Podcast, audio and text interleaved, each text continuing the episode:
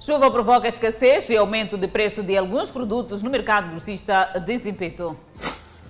DINIC vai introduzir o sistema de marcação para emissão de bilhetes de identidade. Município de Quilimane retira mais de 90 vendedores informais dos passeios da cidade. Presidente da África do Sul anuncia alívio de algumas medidas restritivas.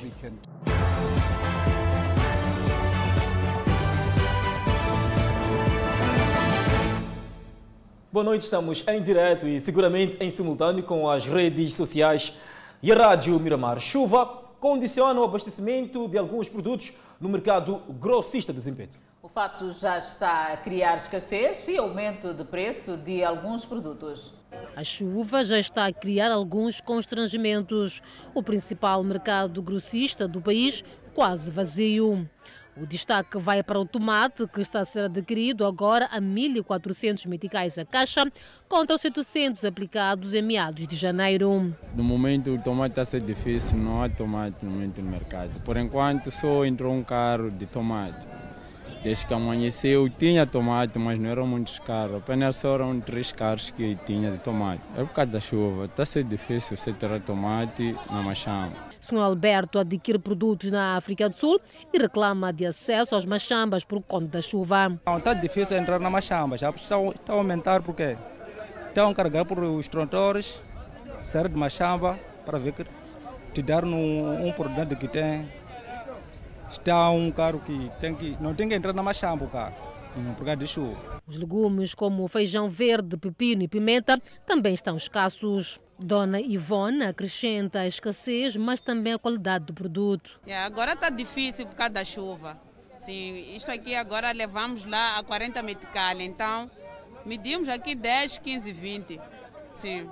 Quando tiver muito cheio, apanhamos a, a 20, 15, depende, mas agora está caro, está 40, 45 o quilo do, do pimento. Do pepino está 40. Produtos como a batata e cebola mantêm o estoque. O que falta mesmo são clientes. Os poucos que cá chegam reclamam da escassez, mas também do preço. Yeah, está um bocadinho vazio, como o tomate. O tomate está um pouco elevado. Chuvas que também condicionam a circulação no interior do mercado, com algumas poças e lama à mistura. Entretanto, Clemente continua a chover na zona sul do país e a subida do caudal do rio Limpopo gera perigo de inundações. Adelaide Isabel, vamos estabelecer contacto em direto com o jornalista Edson Arantes a partir de Xaixai. Boa noite, Edson. Qual é o ponto de situação? Muito boa noite, Clemente Carlos. Muito boa noite, Adelaide Isabel. Uh, para aqueles que estão neste momento a acompanhar o Fala Moçambique na TV Miramar, de fato estamos em direto a partir da ponte sobre o Rio Limpopo, aqui na província de, de Gaza.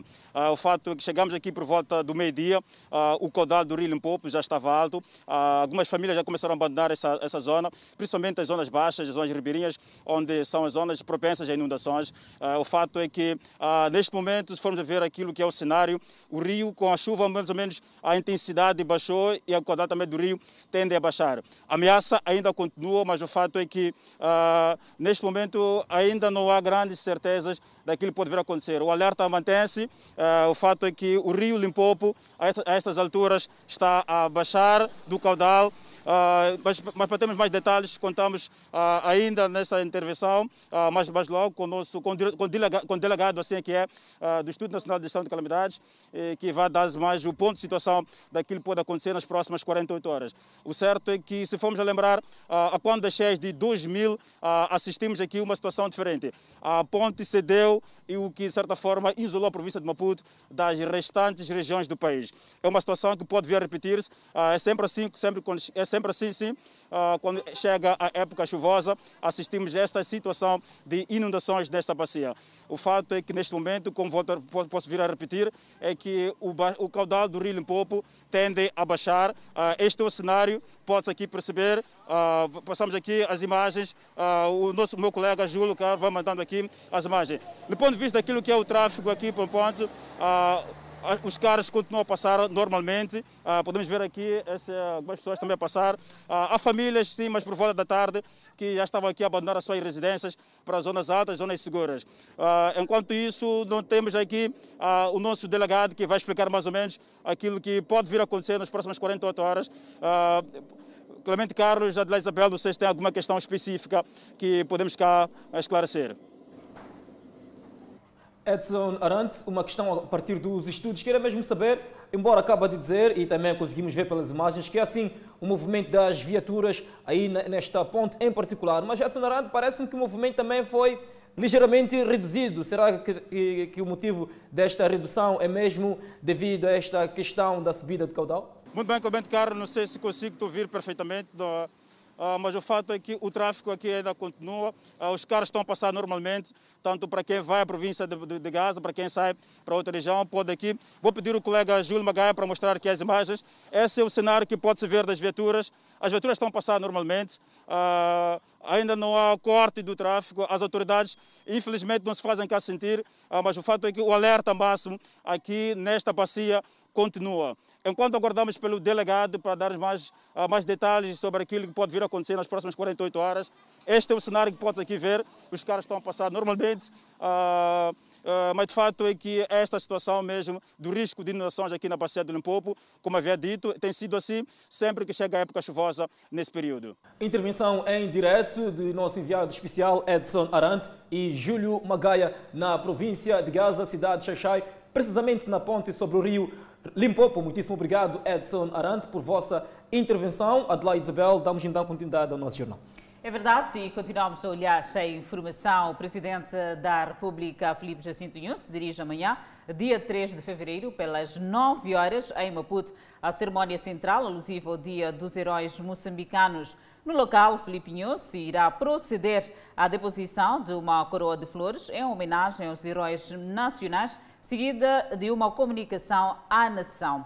E por ocasião da efeméride, o presidente determinou atribuir a imposição de insígnias, de títulos honoríficos e condecorações a 1.682 individualidades ou entidades nacionais nas províncias da República de Moçambique com a medalha Veterano da Luta de Libertação de Moçambique. E através do despacho presidencial, o chefe do Estado moçambicano determinou delegar os poderes para imposição ou entrega das insígnias, dos títulos honoríficos e condecorações a cidadãos nacionais nesta data aos secretários de Estados provinciais e da cidade de Maputo. A medalha veterano da luta de libertação de Moçambique é atribuída pelo chefe do Estado a cidadãos nacionais em reconhecimento da participação ativa na luta de libertação da pátria moçambicana. Enquanto isso, a Direção Nacional de Identificação Civil vai introduzir a curto prazo o sistema de marcação para emissão de bilhetes de identidade. A medida tem em vista reforçar as medidas de prevenção contra o novo coronavírus. A Direção de Identificação Civil da cidade de Maputo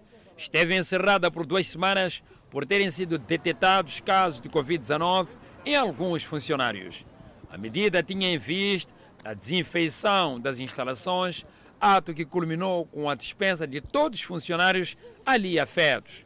Contudo, tinha que se garantir os serviços mínimos, por isso, funcionários dos outros postos foram para ali chamados, exercício que já está no fim, garante DNIC. Neste momento estamos a prestar serviços mínimos, então vamos sair desses serviços mínimos, vamos sair desses serviços mínimos para o processo normal de emissão do bilhete de identidade aqui nos bombeiros. Informação recebida com satisfação entre os requerentes de bilhetes de identidade. Albertina Temp diz que o encerramento total ou parcial daquela delegação lhe causou constrangimentos, por isso fica feliz com a retoma dos serviços. Estou feliz, sim, porque temos problema de documentos, eu venho recuperar o meu BI. Já estando fechado, não será melhor. Os utentes, no entanto, assumem que na fila de espera há atropelo de algumas medidas de prevenção à Covid-19, o que representa um grande risco para a saúde e vida. O que eu estou a ver é que o atendimento é muito lento. A gente tem ficado muito tempo na bicha. Por exemplo, eu cheguei aqui quando eram 9 horas e até agora estou à espera.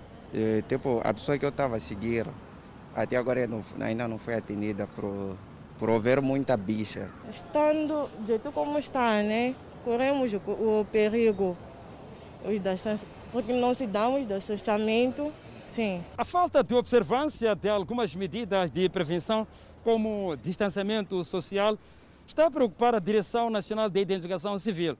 E porque não querem que a instituição seja o foco de contágio desta doença, a direção de estar no nível avançado o processo de introdução das marcações para a obtenção de bilhete de identidade, tal como acontece no Serviço Nacional de Imigração. Nós estamos num processo bastante avançado de procurement.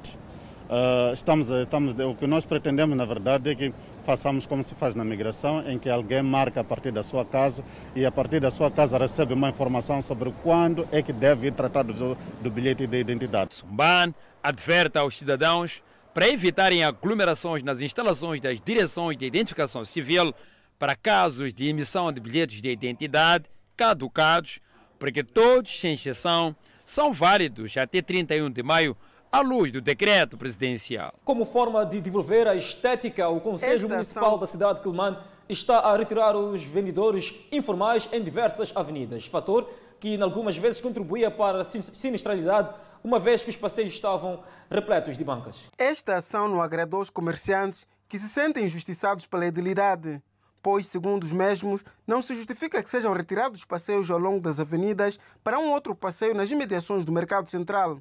O desagrado por parte destes criou alguma resistência, tendo sido acionado várias outras forças policiais para acalmar a situação. Nós vivemos aqui na estrada, nossos filhos crescem aqui. E se nos darem corrida, onde é que nós vamos viver? Nós não trabalhamos, não temos salário. E nós queremos saber por que, que está acontecendo isso. Eu vendo aqui na rua que estamos a ser tirados da rua para outro sítio, então me admiro agora. Tenho uma mesinha pequena que eu estou na rua, mas estão a dizer, senhor, sai da rua para pôr pessoa da rua. São comerciantes que, na sua maioria, exerciam a atividade comercial de forma informal em diversas avenidas aqui na cidade de Climane. Como forma de manter a cidade mais organizada, o Conselho Autárquico de Climane preferiu então levar estes comerciantes que exerciam a atividade ao longo da via pública para aqui no interior do Mercado Central, para que possam exercer a sua atividade de forma legal e justa, fazendo com que eles possam exercer a sua atividade sem criar perigo na via pública. Neste local onde podemos nos encontrar, os comerciantes Alguns deles já começaram a erguer as suas novas bancas. O Conselho Municipal avança que ao longo das avenidas da cidade de Climane, a situação que se vive é de caos, quer para a condução de automóveis ou mesmo para a circulação de peões, uma vez que os passeios já estavam invadidos pelos informais. Então, neste momento, estamos a, a fazer ajuste do espaço provisoriamente aqui no Mercado Central, não no passeio.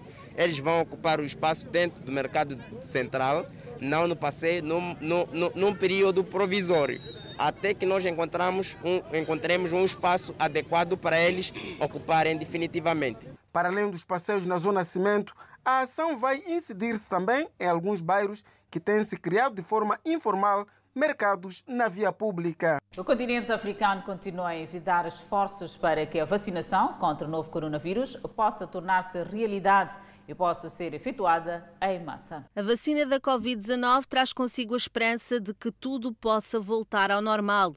No continente africano, alguns países já iniciaram a campanha de vacinação. As Ilhas Seychelles foram as primeiras a iniciar esta campanha, recebendo por volta de 50 mil doses da vacina, todas doadas pelos Emirados Árabes Unidos. Mas as Seychelles não são as únicas nesta corrida. O Egito anunciou em comunicado que 1.315 profissionais de saúde tinham já recebido a primeira dose da vacina. Após os profissionais de saúde, a prioridade na vacinação seria dada aos idosos e depois aos portadores de doenças crónicas. O Cairo recebeu em dezembro os primeiros lotes de vacinas da Sinopharm, laboratório chinês que indica ter uma eficácia de 79%. O Egito registrou oficialmente perto de 165 mil casos da Covid-19, dos quais mais de 9 mil resultaram em mortes. A Argélia lançou sua campanha de vacinação Covid-19 na cidade onde o primeiro caso de infecção pela Covid-19 no país foi confirmado em março. O governo afirmou que encomendou um lote de mais de 500 mil doses. Foi o meu filho que me contou sobre a vacinação e eu fiquei muito feliz com isso. Então vim o mais rápido que pude. Pelo menos isso vai dar-nos um descanso para não estarmos sob stress de sermos tão cuidadosos o dia todo. Que Deus nos proteja deste flagelo. A Argélia perdeu pelo menos 2.884 vidas com a pandemia do coronavírus e confirmou mais de 106 mil casos. Enquanto isso, A campanha de vacinação no continente africano continua. No Marrocos, a mesma está em pleno andamento. Os profissionais de saúde de um hospital de Rabat foram os primeiros a receber a vacina do coronavírus. L'objectif de, de, de cette vaccination O objetivo dessa vacinação é atingir a imunidade coletiva após vacinar todas as categorias da população. Existe uma estratégia nacional de vacinar os marroquinos, dando prioridade a algumas pessoas. une, une stratégie nationale pour euh, vacciner le- les Marocains. O presidente sul-africano Cyril Ramaphosa saudou a chegada das primeiras doses da vacina Covid-19 esta segunda-feira, enquanto o seu país sofre com os efeitos da doença. Assim que os testes dos lotes forem concluídos, as primeiras injeções serão administradas a profissionais de saúde. Ramaphosa e outras autoridades estiveram no aeroporto internacional Oliver Tambo para receber um milhão de injeções da vacina AstraZeneca. We have to date secured Até o momento, garantimos um bilhão de vacinas para todo o continente. 700 milhões delas virão por meio das instalações globais da COVAX e 300 milhões foram facilitadas pela equipa de tarefas de aquisição de vacinas da África. Ramaphosa disse num discurso à nação que um bilhão de doses já haviam sido garantidas para o continente, mas acalmou os mais céticos, dizendo que ninguém seria forçado a ser vacinado. Entretanto, o Banco Mundial vai usar 12 mil milhões de dólares para apoiar os programas de vacinação nos países em desenvolvimento, nos quais inclui-se Cabo Verde e Moçambique, através de doações ou empréstimos altamente concessionais. O anúncio foi feito pelo presidente do Banco Mundial num comunicado que se seguiu ao encontro virtual mantido na semana passada sobre a estratégia de financiamento e distribuição das vacinas em África. Recorde-se que o diretor-geral da Organização Mundial de Saúde pediu que os países mais ricos não guardem as vacinas só para si, afirmando que se mantivermos as vacinas para nós mesmos e não as compartilharmos, haverá três problemas principais. Um, uma falha moral catastrófica. Dois, que permitirá que a pandemia continue a causar estragos. E três, uma recuperação económica muito lenta. A Organização Mundial de Saúde apelou a uma maior solidariedade para com os países menos privilegiados. E ainda sobre o assunto em alusão, o presidente sul-africano Cyril Ramaphosa anunciou a flexibilização de várias restrições porque o país está a ter números em declínio. O presidente sul-africano Cyril Ramaphosa anunciou a flexibilização de várias restrições porque o país está a ter números em declínio. Ele disse que a venda de bebidas alcoólicas agora será permitida de segunda a quinta-feira. Bares e restaurantes terão permissão para vender bebidas alcoólicas e o recolher noturno será reduzido para vigorar das 23 às 4 horas. Ramaphosa disse que as praias, parques, lagos e piscinas do país poderão abrir. Reuniões públicas serão permitidas, mas limitadas a 50 pessoas em ambientes fechados e 100 pessoas ao ar livre. Todas as alterações entraram em vigor esta terça-feira. Ramaphosa também anunciou que um bilhão de doses de vacina foram asseguradas para o continente africano, sendo 700 milhões da instalação da COVAX e 300 milhões pela equipa de aquisição de vacinas da União Africana. Ramaphosa disse que 7 milhões de vacinas também foram obtidas de uma doação da empresa africana de telecomunicações e essas vacinas serão distribuídas aos países vizinhos da África do Sul, incluindo Lesoto, Namíbia, Eswatini e Zimbábue. Ainda sobre o novo coronavírus, o governo sul-africano já tem um plano traçado de vacinação massiva, com prioridade para o pessoal de saúde, tanto do setor público e privado. Os estrangeiros que escolheram a terra do RAND como país de acolhimento vão também ser contemplados no processo. A notícia da chegada do primeiro lote de vacinas à África do Sul é vista como o reacender das esperanças para o país mais castigado pelo vírus a nível do continente.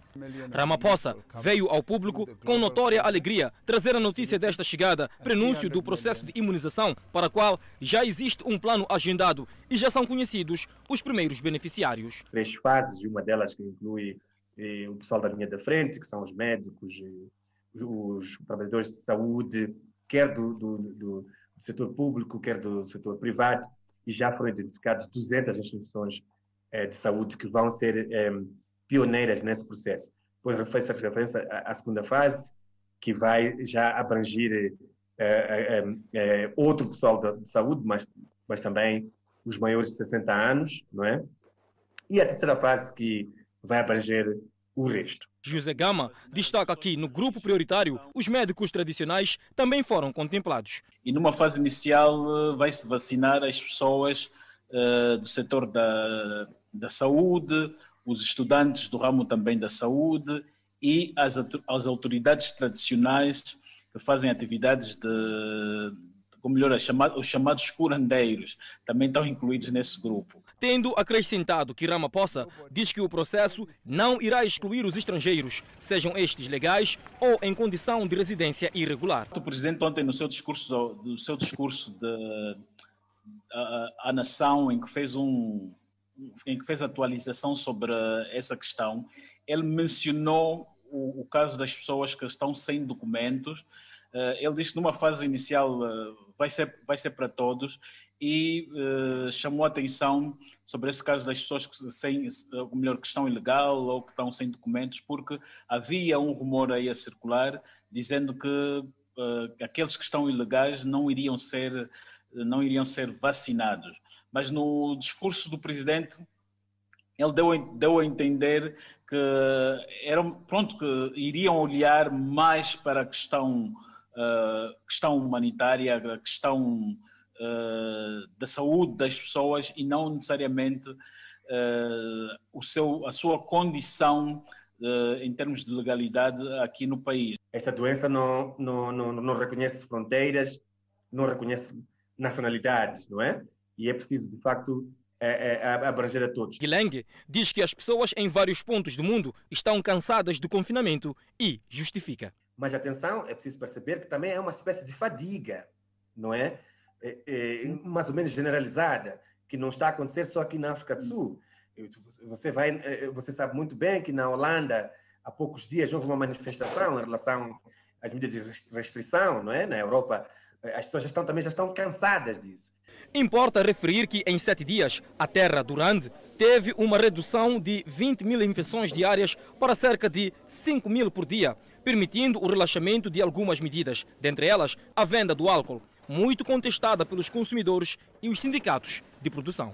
Seguimos com outras notícias. A celebração de Guazamutin acontece, se é habitual e tradicional, pompa e circunstância sem público e sem festival, menos gastronomia. Um ano atípico para a celebração da Batalha de Marraquém, ou simplesmente Guazamutin. Sem público, sem feira e sem festival de Marrabenta.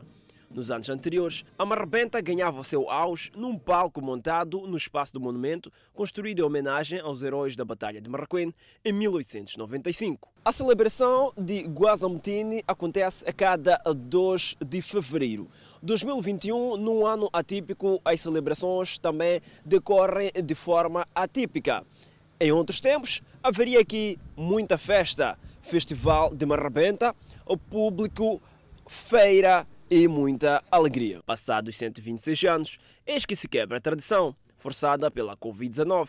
Para o governo da província de Maputo, as restrições nas comemorações da efeméride simbolizam o esforço na luta contra a pandemia. Estamos de facto a celebrar aqui os 126 anos de Guazamutin para, em primeiro lugar, prestarmos a nossa homenagem aos heróis de Guazamutin, mas também para renovarmos a nossa inspiração, porque a partir de Guazamutin encontramos um símbolo vivo de participação da província do Maputo na luta pela independência nacional. Quer dizer, Maputo também contribui no Senado Nacional em tudo que tem a ver com, com o nosso país. Portanto, contribuímos na luta pela independência. Agora estamos muito engajados na luta contra a Covid-19 porque a província de Maputo é aquela que apresenta o grande desafio em relação a esta pandemia. Júlio Parruque referiu que as celebrações de Guazamutin decorrem numa altura em que as atenções estão viradas aos conflitos em Cabo Delgado e zona centro do país. E neste momento, a Batalha de 1895 serve de força motriz para inspirar as lutas recentes. Enquanto não pudermos ir para lá também participar da luta física propriamente, nós temos que, no mínimo, repudiar, no mínimo, condenar, negar esta, este novo inimigo que vêm para atrapalhar o nosso desenvolvimento. O povo moçambicano tem direito à felicidade. Sob o lema da resistência às adversidades, o administrador de Marraquém referiu que essa frase reflete a fase em que o país está e que, mesmo assim, as celebrações continuam, porém respeitando o protocolo sanitário recomendado. De uma forma diferente, por, devido à diversidade que nós temos, mas é a nossa resistência. Vamos fazer a festa, vamos continuar a fazer o evento. Uh, temos preparado, é verdade, alguns, alguns pontos do distrito de forma muito organizada, como é o nosso timbre. Uh, a comida, a tradicional comida, uh, temos 5, 6 cozinhas com número limite de pessoas.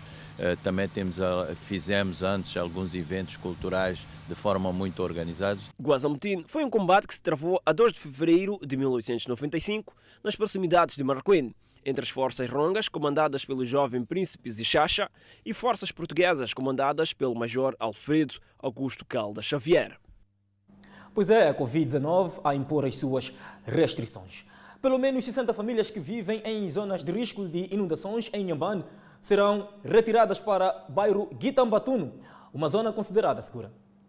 O Conselho Municipal de Inhambane assegura que avançará com o processo de demolição de casas que se encontram em zonas propensas a inundações. No total, são 60 famílias que serão abrangidas por este processo numa primeira fase. As casas que se encontram localizadas em zonas propensas a alagamentos no município de Inhambane serão demolidas para travar reassentamentos repetidos, sendo que nessas zonas a idilidade irá criar reservas municipais. Dona Isaura vive nesta zona há mais de uma década e conta que não só as chuvas provocam enchentes, mas também as marés altas fazem estragos, uma vez que estas casas foram erguidas na costa da Baía de Inhambane. A gostar, porque onde eu estou, estou perto da água. Sim. Aqui quando há uma glúte, aqui estamos a toda hora, entra água. No que apuramos, as 60 famílias serão retiradas destas zonas e reassentadas no bairro Guitambatuno, um fato que alegra Nelson Kumbani, outro morador desta zona. É de louvar, sim, que é, o governo nos cedeu um espaço para podermos alocar lá. É, aqui nesse bairro nós vemos é, uma situação muito difícil, principalmente quando é tempo de chuva. Uh, tem tido cheias e não só. Uh, falo da praia também. Nós estamos num sítio impróprio em que esse bairro aqui não, não nos oferece melhores condições de, de vida. Mas nem tudo corre bem. Estas famílias mostram-se preocupadas pelo fato de as casas que estão a ser construídas pelo município serem pequenas e temem que poderão não acomodar o seu agregado. Já foi comissão lá ver, mas disseram que casas são casas pequenas que nem dá para nada. O sítio onde é para ficarmos é um sítio grande, sim, mas as residências que estão construídas são residências muito pequenas. E que a família de cada, cada casa, o número é maior mas as casas são pequenas. O edil Benedito Quimino poderá se pronunciar ainda esta semana sobre o assunto. A Universidade Pedagógica homenageou hoje o escritor Raul Alves Calane da Silva, falecido na passada sexta-feira, vítima de doença. Lavro o campo de, para palavras novas, lanço sementes germinantes de, de vida. No sussurro do vento, na música, na chuva, nas fecundantes gotas de sol, vão brotando rebentos de luz. Foi com estes versos extraídos de uma das suas obras que iniciou a cerimônia de homenagem a Raul Alves Calan da Silva. Calan da Silva, tal como era conhecido, iniciou a sua carreira como jornalista, mas foi como escritor que ficou conhecido pelo grande público. O autor de Meninos da Malanga, Escandarinha na Lenha do Mundo, foi estudante, monitor, assistente e até mesmo professor na Universidade Pedagógica, motivos mais que suficientes para a prestação desta singela homenagem. Professor Calane soube usar da palavra como um veículo de ideologias, não apenas na área jornalística, onde muito cedo expressou todos os seus sentimentos, mas também através da arte, dos seus poemas e narrativas presentes em todos os espaços de artes e letras em Moçambique e no mundo. Segundo Ferrão, Como professor inteligente e ativista cultural convicto, ele percebeu que não bastava apenas colocar palavras no papel, era necessário ensinar o mundo a interpretá-las, aprofundando cada vez mais os laços que os uniram à letra e à língua portuguesa, à educação. A sobrinha, presente no evento em representação da família da Silva, agradeceu o gesto da Universidade Pedagógica e emocionou-se ao falar do seu tio. Dizia que eu neste país não estou perdida. O trabalho que eu faço faz com que eu viaje muito pelo país, agora já não tanto, mas faço deslocações para as zonas mais remotas. E quando eu me apresento, as pessoas perguntam: Ah, é filha do Calando da Silva. O meu tio sempre dizia que eu era filha espiritual dele, então. Sim, dizia, mas depois explicava que era o meu tio. Kalani influenciou os mais novos estudantes das letras. É o caso da jovem Ampós, que se declara admiradora do escritor, sua fonte de inspiração. Bom, Calando da Silva para mim é um grande homem, um poeta que me inspira muito porque eu escrevo e na verdade eu me inspiro muito nele. Raul Alves Calando da Silva nasceu aos 20 de outubro de 1945 na cidade de Lourenço Marques e iniciou-se no jornalismo em 1969, profissão que exerceu durante 25 anos. O último ator disse: Não me sacudam. Estou mesmo a morrer. Nesta cena derradeira, apenas uma escolha: com máscara ou a doer. Até sempre, Calando. Adelaide Isabel para trás fica a homenagem a Calando da Silva. E seguimos com mais informações. Estabelecimentos comerciais com destaque para hotéis, restaurantes, barracas e mini mercearias continuam a funcionar fora do horário estipulado no decreto presidencial. Entretanto, 248 estabelecimentos, entre hotéis e restaurantes, foram encerrados pela Inspeção Nacional de Atividades Econômicas. É mais um dia de incerteza para Sharma, gerente deste restaurante indiano com os novos desafios impostos pela pandemia da Covid-19. Sim, concordamos que temos que apoiar o governo em qualquer que seja a orientação, de modo a prevenir do novo coronavírus. Mesmo assim, confesso que não é uma época boa para nós porque as pessoas aparecem quando estamos a fechar, situação que se agrava no fim de semana. As portas por aqui abrem ao público a partir das 12 horas para servir apenas o almoço. Antes da pandemia, abríamos às 11. Entretanto, agora abrimos às 12 até às 20 horas. Não temos opção. Não temos muito, mas estamos a sobreviver. Para este, a saúde está em primeiro lugar. Mas nem sempre é assim. Há estabelecimentos de hotelaria e restauração encerrados por desobediência. No nome da monitoria, fez monitoria a 1017 unidades econômicas do ramo de hotelaria e restauração, de natureza de reincidentes, que já tínhamos feito inspeção anteriormente, deixado recomendações em relação ao horário e não estão a cumprir. Então foram 1017 foram encerrados 248 estabelecimentos, foram advertidos 402, foram notificados 57. Se por um lado há o incumprimento das medidas por parte das barracas e também a mini mercearias, a INAI diz que os supermercados estão sim a cumprir as medidas. Casas, quintais e quintas continuam a ser alternativa para a venda de bebidas alcoólicas. No meio destes, há, segundo a INAI, muitos residentes. Casas, quintais, quintas a venderem bebidas alcoólicas. Continuamos a encontrar o que é proibido por lei, porque isto trata-se de uma atividade ilegal em que não é permitido que exerçam atividades sem que tenham licença para tal.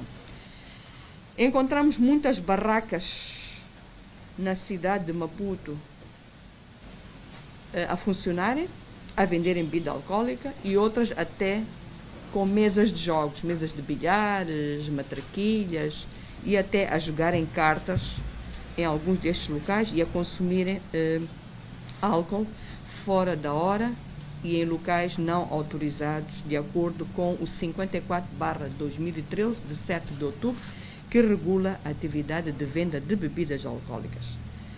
Eh, barracas e quiosques a não cumprirem com o horário de encerramento. A INEI apela à observância das medidas de prevenção para evitar medidas mais agravadas. E para ver e ouvir no próximo bloco, vão a enterrar amanhã os restos mortais de Abílio Kiv, vereador do Distrito Municipal Canhaca, na cidade de Macuda Blanco. E a cidade de Chimoio ganha vias pavimentadas. Notícias a acompanhar logo após o intervalo. Até já. De volta ao Fala Moçambique. Na cidade de Chimoio, vendedores do mercado Feira ganham uma via pavimentada. A infraestrutura foi inaugurada pelo edil da cidade de Chimoio, João Ferreira. A via é um dos principais acessos entre o Mercado Feira, Rua dos Operários e Avenida da Liberdade. A pavimentação do troço é um desejo antigo dos vendedores e não só. Desde a independência, esta rua nunca foi reabilitada e na época chuvosa era um martírio para os vendedores. 2021, que é uma nova cara, a rua já tem pavê. Porque esta via uh, finalmente veio resolver um problema uh, grande de que acontece, ou que acontecia desde o início do, do, do mercado, porque à frente do mercado criava muitas poças de água, o que fazia com que criasse um mau ambiente, primeiro. Segundo, os, os compradores, os clientes não vinham ao mercado de feira na altura que chovia, porque era, era quase impossível. Os vendedores reclamavam porque não conseguiam, não conseguiam vender os seus produtos. A infraestrutura conhecida como Rua de Mercado Feira era um grande problema para a mobilidade dos vendedores e desenvolvimento da cidade de Chimoio. E com a entrega da via de acesso, o tempo gasto no deslocamento mudou o ritmo de vida por aqui, já que os vendedores não precisam perder horas no local por conta da rua que ficava alagada na época chuvosa. Na verdade, o acesso era completamente difícil, porque em tempos chuvosos, principalmente, poucas pessoas iam para o mercado tendo em mente que para poder chegar ao mercado tinham que encarar uma gama de matope por uma longa extensão. Então foi-se ver que não havia necessidade de entrar no mercado enquanto estivesse a cair a chuva. E assim, por exemplo, que já temos já via de acesso em ótimas condições, a qualquer instante a gente está no mercado. João Joaquim tem 40 anos, é artesão de mão cheia e trabalha próximo da rua inaugurada e sente-se satisfeito com a infraestrutura, pois os seus clientes já não terão problemas de escalar o seu local de trabalho. Eu acredito, porque agora já vamos adquirir mais clienteiras, né? Porque clientes tanto tinham dificuldade de como entrar, como passar, mas agora já a rua já está totalmente bonita. São 800 metros de via pavimentada, num investimento de mais de 700 mil meticais, que chegaram à idilidade através de parceiros. Uh, estamos, estamos, estamos de parabéns. Eu gostaria de parabenizar os empresários da nossa cidade de Chimoio, de uma maneira em geral, pelos apoios valiosos que sempre têm, têm, nos vindo, têm nos vindo a dar, não só nas estradas, mas noutros sítios. Mas neste caso, neste caso vertente desta estrada, o meu muito obrigado em nome dos municípios da nossa cidade de Chimoio. A reestruturação da via de acesso pavimentada possibilitou o aumento do número de bancas para se poder albergar mais vendedores ambulantes. Retomaram as obras de asfaltagem da Avenida Maria de Lourdes Mutola, na cidade de Climane, que ficaram paralisadas por mais de um mês. Alguns aspectos técnicos e de concertação estariam por detrás da paralisação. As obras estão avaliadas em mais de 16 milhões de meticais e fazem parte de um total de quatro estradas que serão asfaltadas na cidade de Climane. O Conselho Municipal avança, no entanto, que localmente decorrem alguns acertos para o início de algum revestimento da terraplanagem da estrada. As obras estão a andar bem, uh, sem sobressalto. Senão o dia de ontem que choveu, mas não criou uh, danos na estrada, porque a estrada, conforme vê, está bem compactada e, tanto hoje devíamos ter feito a impregnação. Então, alteramos a atividade de impregnação da estrada para amanhã, 3 de fevereiro. 3 de fevereiro por quê? Porque o tráfego vai reduzir, não é? e vamos precisar de vedar todos os acessos que vão dar à Avenida Lourdes Motola, eh, dos bairros periféricos né, daqui do Samugue, que é para trabalharmos sem muitos problemas. Depois de cerca de um mês, as obras paralisadas arrancaram aqui os trabalhos que estão a decorrer sem sobressalto. No entanto, o Conselho Municipal avança que as obras poderão decorrer no tempo programado, visando garantir acesso para diversos pontos a partir da Avenida Maria de Lourdes Mutola, aqui na cidade de Climane. A idilidade explica que nesta senda várias atividades estão em curso para garantir que se continue a existir maior mobilidade dos munícipes em todo o período do ano. Uh, os trabalhos estão a correr normalmente, se não a Rua 4000, uh, que parte do Brandão para a Escola Felipe Joaquim Nussi, faz uma curva para, para ligar com a Avenida 25 de Junho. Está parado porque parece que as férias do, do, do, dos trabalhadores ainda estão por terminar, que é para depois retomarem com os trabalhos. E eles estão neste momento em Tete. Sim. Uh, o mesmo acontece com a rua 3040 da Linda Invento para a Avenida Eduardo Mondlane, ou melhor, a Rua Nacional número 10. Ao nível da autarquia de Climane, vários bairros têm ficado intransitáveis no período chuvoso devido à precariedade das vias de acesso para aceder o interior dos bairros. Enquanto isso, chuva condiciona a circulação de viaturas e pessoas na Matola. Ruas alagadas falta de transporte são alguns impactos provocados pelas águas da chuva que se fizeram sentir no final do dia desta segunda-feira. Há cinco anos que o Oscar Matavel passa pelo mesmo martírio quando chove. A sua viatura, dia após dia, vai se danificando. O desgaste dos residentes do bairro Cumbeza, no distrito de Maracuene, é visível. Tem sido muito. Posso dizer assim, é, não é fácil transitar nessa estrada. A estrada tem péssimas condições, nós sofremos, nossos carros sempre sofrem pneus, muita coisa. É muito difícil circular nessa via, muito difícil, uhum. mas muito mesmo. A degradação das viaturas não é uma novidade nesta estrada que liga o bairro Combeza e Santa Isabel. Suspensão, faróis, combustível, tudo, tudo. Temos que acelerar o carro, porque aqui não há transporte, primeira coisa, não é transporte, não há nada. Só um carro que sai mais love, já proíbem os, mais loves de circular aqui. Pá. Essa que tu já viu, muita gente de Santa Isabel, Mucatina, onde, pá, não é, é sofrimento. Depois da entrevista, a nossa reportagem, a bateria do carro do Oscar deslocou-se do lugar devido ao embate e às águas nos buracos. Em dias de chuva, o martírio é inevitável neste bairro, no distrito de Marraquém.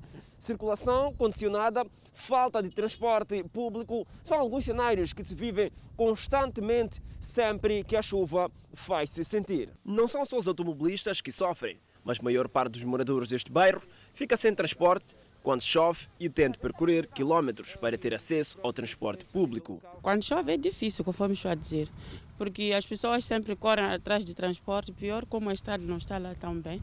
Então, de lá de Santa Isabel para cá é um pouco difícil. Então, temos que correr todos a ver se formamos bicha lá em Mchafutene. Temos que andar da Santa Isabel a Mchafutene para apanhar chapas. No caso, porque os chapas não entram até aqui por causa da Não entram por causa da rua não entram por causa da rua. E é sempre assim? É sempre assim.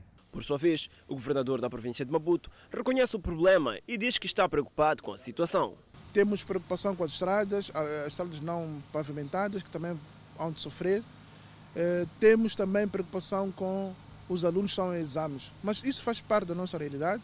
O que nós recomendamos à população é a prevenção, precaução, acompanhar a informação das entidades competentes e vamos interagindo, vamos dando resposta a este fenómeno e termos sempre consciência de que durante o calendário de chuvas temos que redobrar as medidas para não perdermos principalmente vidas humanas. Os restos mortais do vereador do Distrito Municipal Canhaca, Abílio Kiv, vão enterrar amanhã, quarta-feira, no cemitério de Michafuten. Kiev perdeu a vida esta segunda-feira, vítima de doença. Toda a gente sabe que os países lusófonos marcam presença no Fala Moçambique. Agora vamos a Angola, onde suposta rebelião armada termina em mortes na província da Lunda Norte. Estas imagens chocaram as redes sociais durante o fim de semana. As mesmas mostram várias pessoas no chão, algumas feridas e outras aparentemente sem vida.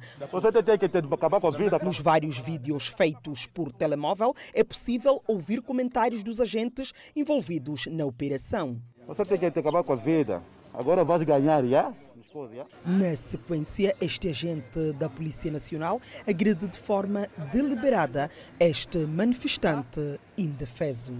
Estas cenas são provenientes da Lunda Norte, propriamente do município do Quango, Vila Mineira de Cafunfo.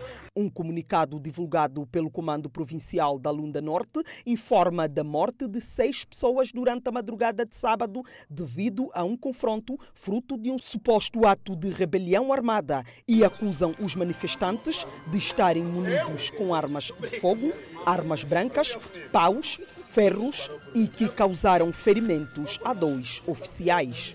Muitas controvérsias nas versões apresentadas. Em comunicado oficial, o movimento Protetorado Lunda Chokwe, responsável pela manifestação, contrariamente às informações apresentadas pela polícia, acusam as forças de segurança de dispararem indiscriminavelmente contra manifestantes desarmados. Falamos por telemóvel com o presidente do movimento e este alega que o número de mortes é bem maior do que os dados divulgados pela polícia o número real de mortos está acima dos, das 15 pessoas eh, eh, que morreram. E temos mais de 16, mais de 16 feridos. Para só dar um exemplo, hoje, hoje, esta manhã no Cafumbo, um avião veio recolher no Cafumbo 28 doentes e, entre feridos e graves. Foram enviados para o Hospital do Dondo num avião isto é para evitar que as comissões eh, de inquérito particulares da Assembleia estão a ir lá para não encontrar vestígios dessas pessoas. Zeca Mutima acrescenta ainda que a manifestação era pacífica e acusa que a polícia albejou os manifestantes numa zona em que fica a mais de 5 quilómetros da esquadra policial que supostamente seria invadida pelos manifestantes, além de até o momento não haver qualquer registro do suposto ataque contra a esquadra. A partir das 7 horas, a polícia começou a disparar contra manifestantes. Não é às quatro da manhã. Em nenhuma parte do mundo, mais de 300 pessoas vão sair às quatro da manhã para irem aonde? Fazer o quê na rua? O ato que causou comoção nas redes sociais fez com que partidos da oposição, UNITA e Casa CE, em comunicado, exigissem um inquérito parlamentar sobre o acontecimento. Acompanhe no próximo bloco. Moçambique registrou mais 417 recuperados da Covid-19. Arrancou em Cabo Delgado campanha de administração massiva de medicamentos contra a malária. Vamos ao intervalo e voltamos com mais detalhes. Seguimos agora com a notícia em destaque. Antes do intervalo desta feita, vamos ao extremo norte do país. Arrancou esta terça-feira na província de Cabo Delgado a campanha de administração massiva de medicamentos contra a malária. A iniciativa que abrange os distritos de Mituns e Ilha do Ibo visa diminuir o nível de transmissão e mortalidade. A família do Sr. Said Taquan, residente na sede distrital de Metus, é composta por seis membros e foi a primeira a beneficiar da campanha de administração de medicamentos contra a malária lançada esta terça-feira na província de Cabo Delgado. Aos microfones da Miramar, o chefe da família manifestou satisfação porque poderá ver-se livre de um dos maiores problemas de saúde que tem apoquentado o seu agregado. Estou sentindo melhor e aconteci muito bem para receber esses medicamentos. Sabe qual é a importância? Sim, sabe muito bem, é para evitar malária. Vou seguir por dizer até três dias. A partir de hoje até amanhã, até depois de amanhã, é que vai concluir os dias. A iniciativa levada a cabo com o apoio da Fundação para o Desenvolvimento da Comunidade enquadra-se nos esforços do governo visando diminuir a transmissão e mortalidade por malária na província de Cabo Delgado. O representante do Ministério da Saúde na cerimônia explica que a administração de medicamentos contra a malária também aconteceu no distrito de Magude, província de Maputo, tendo resultado na diminuição de casos de malária em 85%. Moçambique, ao implementar essa estratégia, é um dos países da África Austral primeiro que está a implementar uma campanha como esta na região. E nós estamos a servir de um espelho para o mundo, estamos a servir de um espelho para a Organização Mundial da Saúde, que vai colher as experiências que nós temos aqui de Moçambique. Esta campanha que nós lançamos permitirá que, para além dos grupos considerados mais vulneráveis, todas as pessoas dentro de um agregado familiar sejam protegidas da malária. Apesar da província ter tido uma redução no número de doentes com malária durante o ano passado, ao notificar 738.303 casos, representando um decréscimo na ordem de 22%, quando comparado com 2019, o índice de malária continua ainda a preocupar as autoridades locais. Para continuarmos a reduzir a transmissão, morbidade e mortalidade relacionada com esta doença, a administração massiva de medicamento contra a malária por toda a população é crucial, independentemente da presença de sinais, sintomas ou confirmação de infecção. Nas três rondas, serão administrados 1 milhão 547.026 comprimidos de tratamento de malária nos distritos de Ibo e Metuja para proteger um universo de 215.508 habitantes. Continuamos no setor da saúde e vamos falar da evolução da Covid-19. Moçambique registrou mais 417 recuperados, levando para 25.010 o cumulativo. O país tem cumulativamente 1.768 internados, sendo 307 nos centros de internamento da Covid-19. Seguimos com outro quadro de casos positivos da Covid. Assim, o nosso país tem cumulativamente 40.260 casos positivos registrados, dos quais 39.944 de transmissão local e 316 importados. Moçambique testou nas últimas 24 horas 2.642 amostras, das quais 800 revelaram-se positivas. Destes, 785 de nacionalidade moçambicana, 5 estrangeiros e 10 de nacionalidade ainda por apurar. Todos resultam de transmissão local. Há registro de mais 17 óbitos, elevando para 403 as vítimas mortais. Moçambique tem 14.843 casos ativos da pandemia viral. Seguimos com uma boa nova que interessa o mundo inteiro. O número global de novos casos confirmados de Covid-19 registrou declínios pela terceira semana consecutiva, disse a Organização Mundial da Saúde. No seu evento virtual na sede de Genebra, o diretor-geral da OMS, Tedros Adhanom, disse que, embora muitas nações ainda registrem o número de infecções, não deixa de ser uma notícia encorajadora. Isso mostra que este vírus pode ser controlado, mesmo com as novas variantes em circulação, e também prova que, se continuarmos com as mesmas medidas comprovadas de saúde pública, podemos prevenir infecções e salvar vidas, disse Tedros. O diretor-geral da OMS exorta os países em todo o mundo a não baixarem a guarda e tomarem as precauções e a manter as medidas preventivas em vigor. Adhanom enfatizou mais capacitação para o sistema de assistência médica e pediu mais esforços para preencher lacunas na subnotificação de mortes relacionadas à Covid-19. Ele alertou, no entanto, que o mundo já existiu antes e não é hora de relaxar. Na conferência de imprensa, a OMS também divulgou um primeiro relatório global sobre os sistemas de dados de saúde e as capacidades dos países. O relatório mostra que 40% das mortes relacionadas com a Covid-19 em todo o mundo não são registradas e na região africana, em particular, apenas 10% das mortes são registradas atualmente.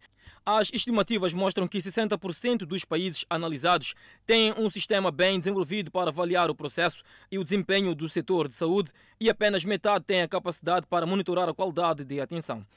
Apenas 32% dos países têm boa capacidade para uma estratégia nacional de saúde digital com base nos padrões recomendados. Ainda sobre a pandemia viral, a vacina russa Sputnik V foi 91,6% eficaz na prevenção de casos sintomáticos da Covid-19, de acordo com o publicado na revista científica The Lancet nesta terça-feira. Os resultados coletados pelo Instituto Gamaleya em Moscou, que desenvolveu e testou a vacina, estavam de acordo com os dados da eficácia relatados nos estágios anteriores do ensaio, que está a ser executado em Moscou desde setembro passado. Veja no próximo bloco, pelo menos cinco pessoas morreram num ataque a um hotel em Mogadíscio, na capital Somali. É a atualidade internacional. Nós voltamos em instantes. Vamos à região apelidada de Corno de África, onde pelo menos cinco pessoas morreram no ataque a um hotel em Mogadíscio por rebeldes Al-Shabaab na Somália. O cerco ao Hotel África terminou após um tiroteio que durou mais de oito horas e os quatro rebeldes também foram mortos, disse o porta-voz da polícia somal, Sadiq Adan Ali. Os rebeldes lançaram granadas e foguetes na tentativa de repelir as forças policiais que estavam a se aproximar deles. Além dos mortos, 15 pessoas ficaram feridas e foram hospitalizadas, informaram as autoridades de saúde. O Al-Shabaab assumiu a responsabilidade pelo ataque por meio da sua rádio. Entre os mortos está o general Mohamed Nur Galal, um conhecido veterano do exército, aposentado que morava no hotel. Outro general e mais de 100 civis foram resgatados do hotel que fica próximo do entroncamento estratégico K4 na estrada para o aeroporto internacional da capital. A estrada que leva ao aeroporto foi reaberta na segunda-feira e as forças limpam a destruição causada pela explosão de um veículo na entrada do hotel. O presidente da Somália, Mohamed Abdullah Mohamed, e o primeiro-ministro do país condenaram o ataque e enviaram suas condolências às famílias dos falecidos. E o incêndio descontrolado a nordeste da cidade australiana de Perth, na costa oeste, destruiu cerca de 30 casas e ameaça mais. Um incêndio de quase 7 mil hectares, que tem um perímetro de 60 quilômetros, começou na segunda-feira e durou toda a noite perto da cidade de Hurulu, com os condados de Mandarin, Chittering, Northam e a cidade de Swan também foi afetada. O premier do estado da Austrália Ocidental, Mark McGowan, disse em Perth que as condições climáticas eram extremamente voláteis. O prefeito de Swan, Kevin Bally, disse que um bombeiro foi tratado por inalação de fumaça. Não houve outros ferimentos. Pessoas num trecho de 25 km ao oeste de Hurulu, ao Parque Nacional de Wailunga, a nordeste de Perth, foram informadas na terça-feira que tornou-se muito perigoso deixar suas casas. Houve um outro aviso para outras áreas ameaçadas para saírem se não estiverem preparadas para combater o incêndio. Um incêndio florestal é imprevisível e as condições climáticas estão a mudar rapidamente. A causa do incêndio é desconhecida. O superintendente do Departamento de Bombeiros e Serviços de Emergência, Peter Sutton, disse que cerca de 250 bombeiros estão a lutar contra os comportamentos erráticos de incêndio. Os incêndios florestais são comuns durante o atual verão do hemisfério sul. No entanto, a temperatura tem sido amena na costa sudeste da Austrália, que foi devastada por grandes incêndios no verão passado. A Marinha da Argentina informou que foi efetuado o resgate de um marinheiro chinês que teria ficado ferido no alto mar. Um vídeo dramático da Argentina mostra a marinha do país a levantar um homem para um local seguro depois que ele foi gravemente ferido a bordo de um navio de pesca chinês no Atlântico. O vídeo mostra a tripulação do helicóptero a cuidar do marinheiro que foi resgatado do navio pesqueiro Fu Xin. O marinheiro recebeu um golpe severo de um cabo de aço que amputou uma das suas pernas.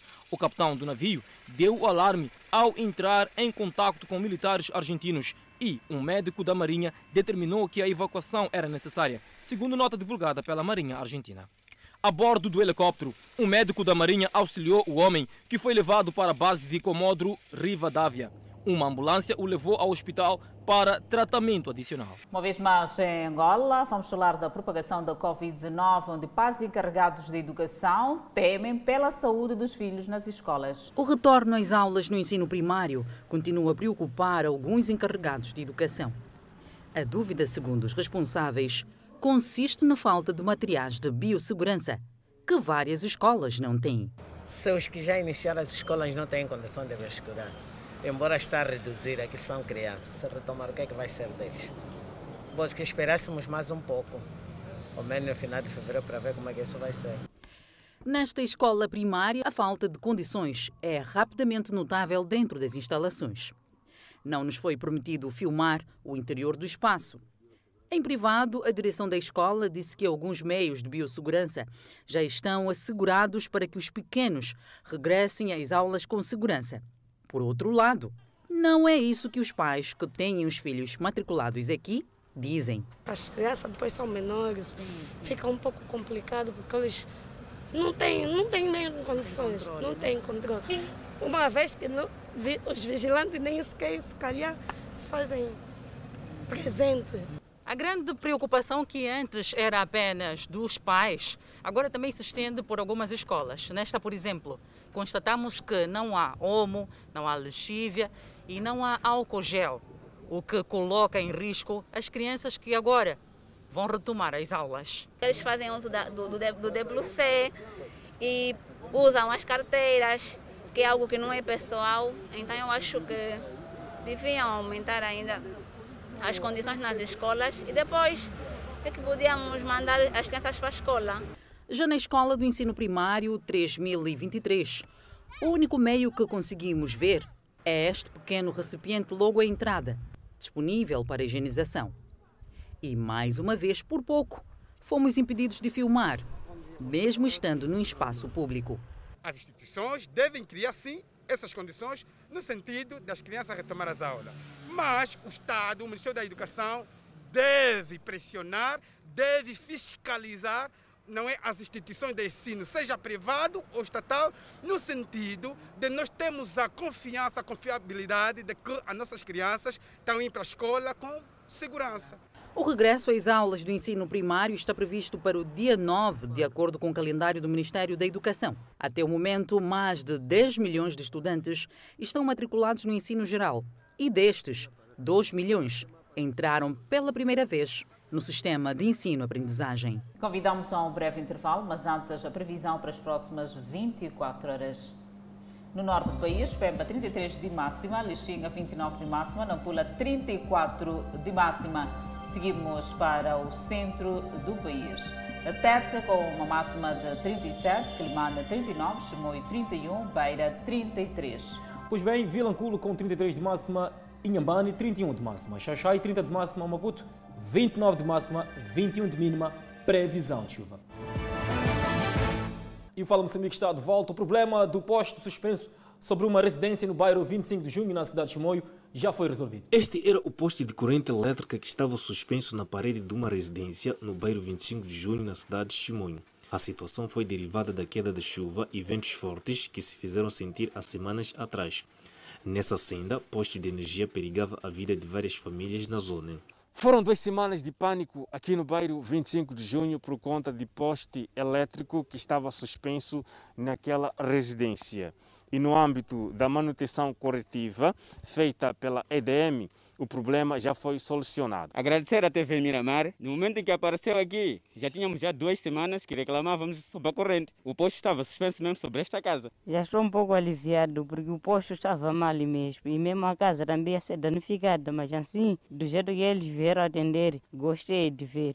A reposição do poste novo trouxe alívio aos moradores, principalmente o proprietário da residência afetada. Estou muito agradecido por Miramar por ter aproximado depois de ter solicitado. E o trabalho também para na parte da EDM responder a tempo e a hora. Na província, todos os postes que haviam tombado com a passagem da tempestade tropical Eloise já foram repostos e os distritos que estavam às escuras já têm eletricidade.